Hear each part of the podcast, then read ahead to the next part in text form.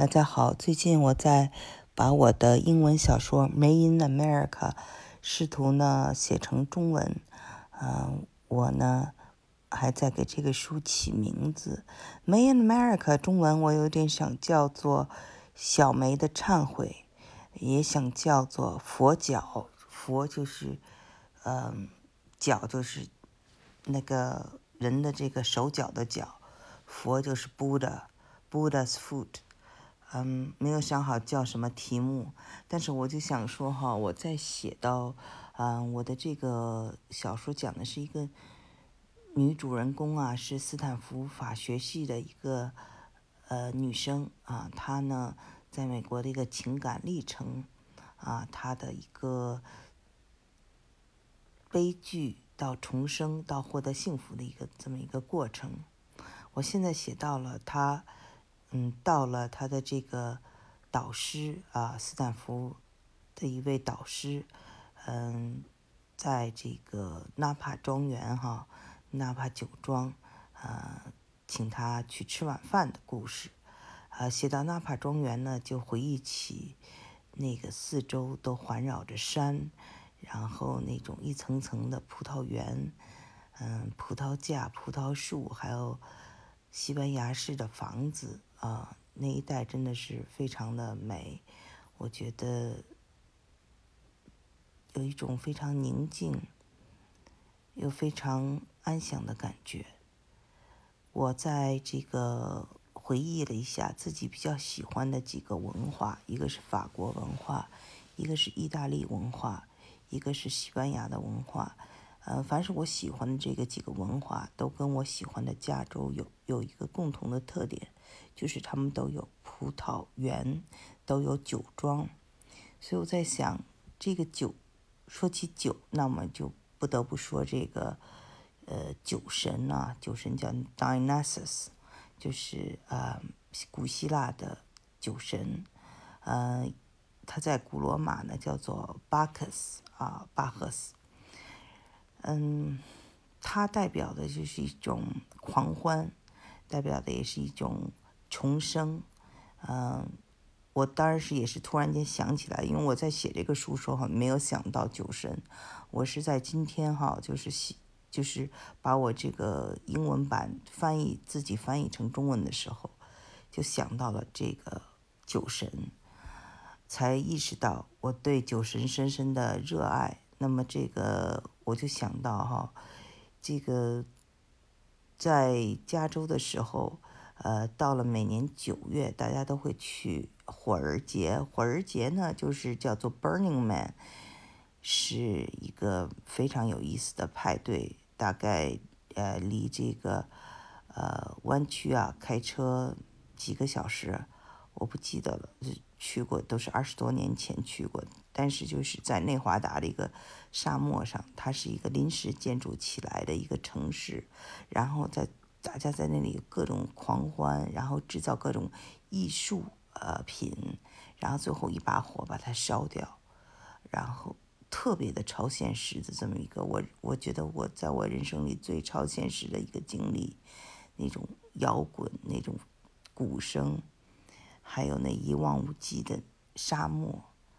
啊，这个城市呢人呐都是四处赶来，本来是个亿万年。前的这么一个就是，呃，干涸的湖床，然后在这片沙漠上就建立了一个城市，这个城市没过几天又烧掉了，所以非常的酒神。我感觉这个就是这个创办者，他叫哈比，啊，他也是好像就是湾区的一个人，所以呢，这个我们知道，呃。旧金山湾区虽然是硅谷的一个重镇，但是也是很有艺术气质的这么一个地方。那么北边它这种葡萄园的文化、纳帕溪谷的文化，我觉得就是有一种酒神文化的存在。那么，嗯，说到酒神，就必须要提到一个人，就是尼采。因为尼采呢，他写过一本非常著名的书，叫做《悲剧的诞生》。这个悲剧的诞生是一个美学方面的书，但是呢，他在里面对这个酒神呐就高度的评价，因为酒神呢他的这种狂欢、这种超现实所能达到的艺术境界，他是非常赞赏的。那么我就觉得，就是我非常喜欢酒神，可能是呃，因为自己是一个喜欢。不是特别喜欢实际的，喜欢比较，嗯，不实际的东西的一个人，就是虚的，就是幻想世界或者文学世界。当然，我们人生都要去，每天可能要做很多自己不喜欢事的事情，比如说要去看牙医，比如说要去做一些接送工作，呃，要去呃这些事情呢，就是付账单都是。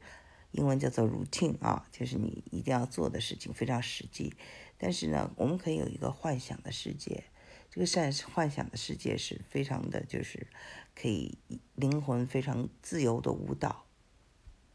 那我们看整个西方文明，它的这个古罗马和古希腊的文化对这种自由、潜意识、超现实。都是通过酒神来表达的，那么同时酒神也是一种，呃，给大家欢乐、关爱、和平。所以我们再想想，就是六十年代美国反越战的时候，也是进入了一个狂欢啊，叫做 Flower Generation 酒神的状态。大家就是说要做爱，不要作战，还记得那个时候。所以，呃，这种。血液和这种对酒神文化的这种向往，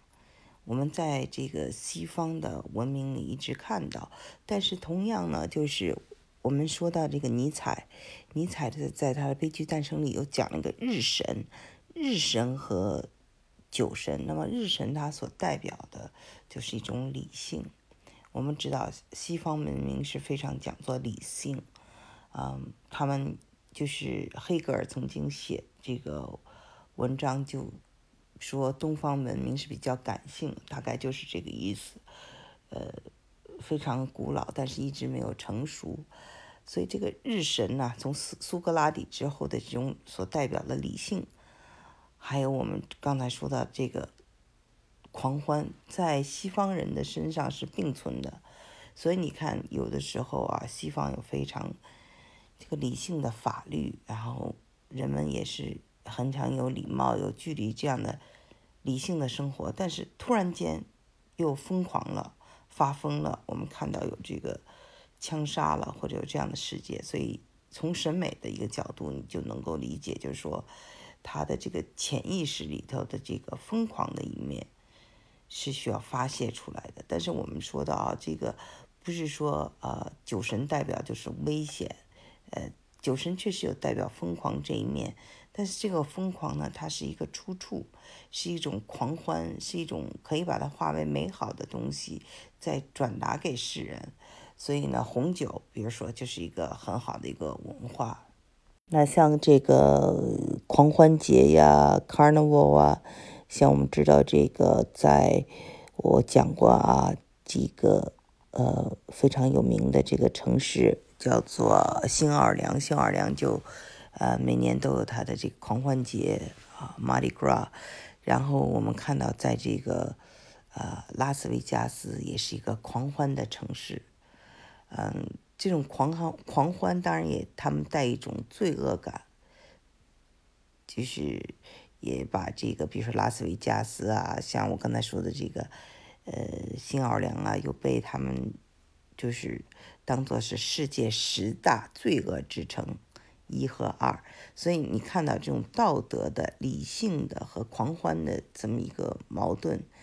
嗯，在西方人的这种哲学思考或者什么这个 DNA 里头都是有的，非常有意思。